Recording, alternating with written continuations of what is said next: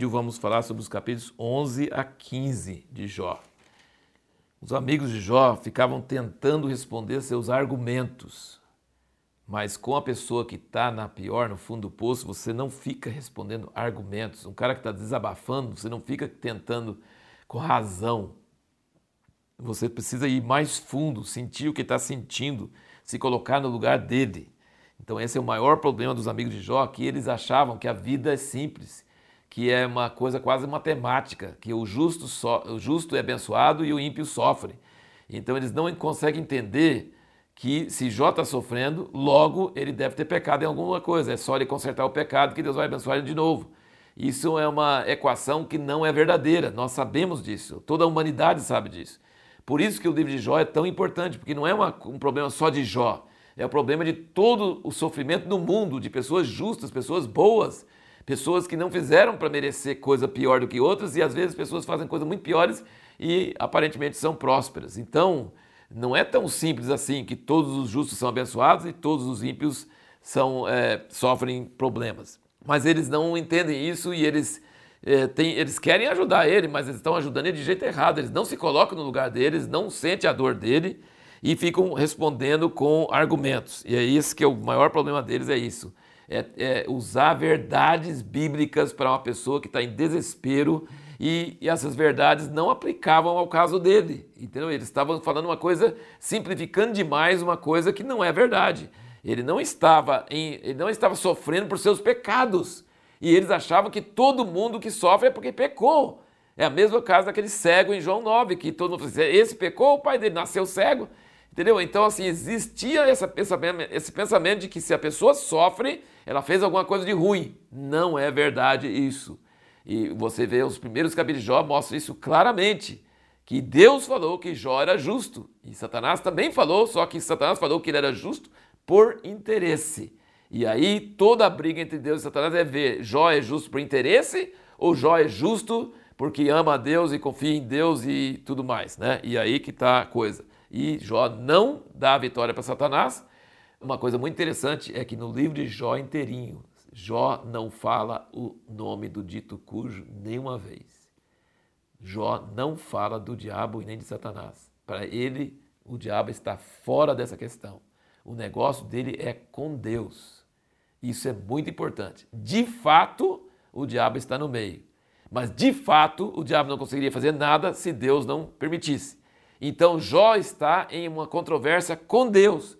Como que o Senhor permite eu sofrer tanto e gente que faz muita coisa ruim está abençoado? Eu não entendo. Ele fala, e seus amigos falam assim: Deus não castiga o justo, você deve ter feito alguma coisa errada. E aí ele fica bravo. E aí, o que, que ele diz? Uma coisa muito interessante aqui no capítulo 13, no versículo 6, ele diz: Ouvi agora minha defesa e escutai os argumentos dos meus lábios.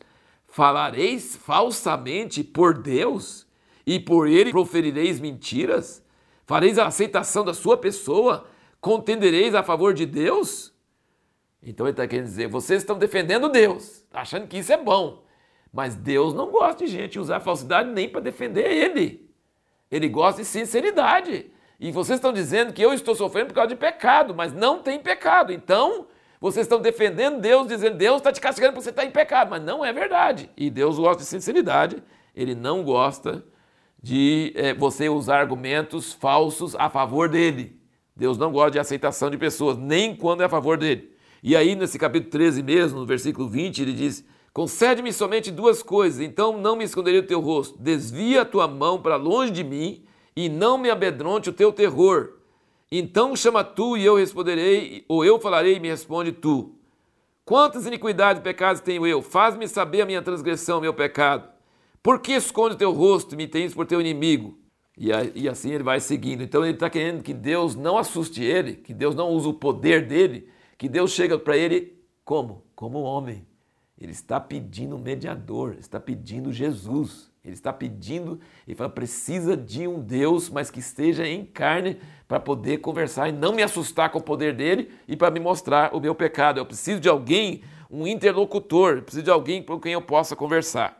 E uma outra coisa que incomoda muito que nós já comentamos nos últimos vídeos, é que a morte, e ele estava sentindo que a morte dele estava próximo, ele diz a morte anula tudo.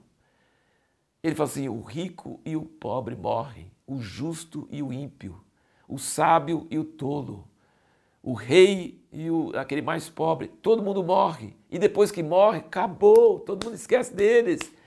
Então, se a morte é o fim, para que, que a gente tem que ser moral? Por que, que a gente tem que ser uma pessoa justa?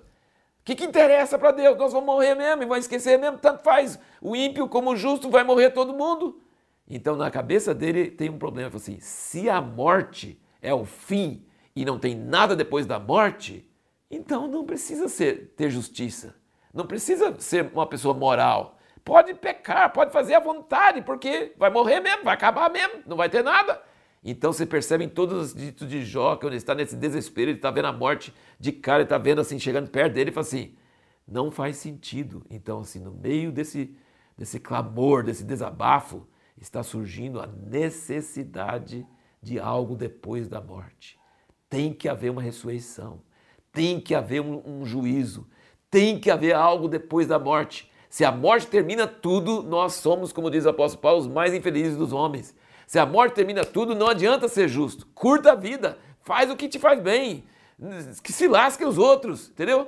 É isso que ele está falando assim, Deus, o que, que adianta ser justo? O que, que o senhor está cobrando justiça de mim? Eu vou morrer, vou sumir, vai acabar. Mas aí dentro dele tem alguma coisa fazendo, é, mas não, a morte não pode ser o fim.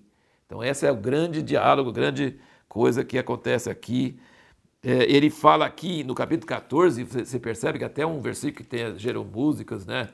Ele fala que há esperança, 14 versículo 7 ele diz, porque há esperança para a árvore que se for cortada ainda torne a brotar e que não cessem os seus renovos, ainda que envelheça sua raiz na terra e morra seu tronco no pó, contudo ao cheiro das águas brotará e lançará ramos como uma planta nova. O homem, porém, morre e se desfaz.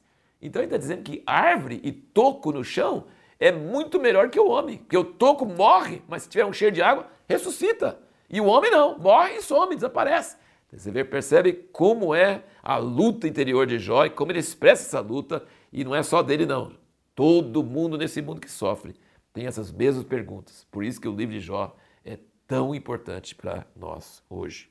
E a pergunta que nós vamos procurar responder no próximo vídeo é como que terríveis desgraças, como as de Jó, podem ser grandes bênçãos?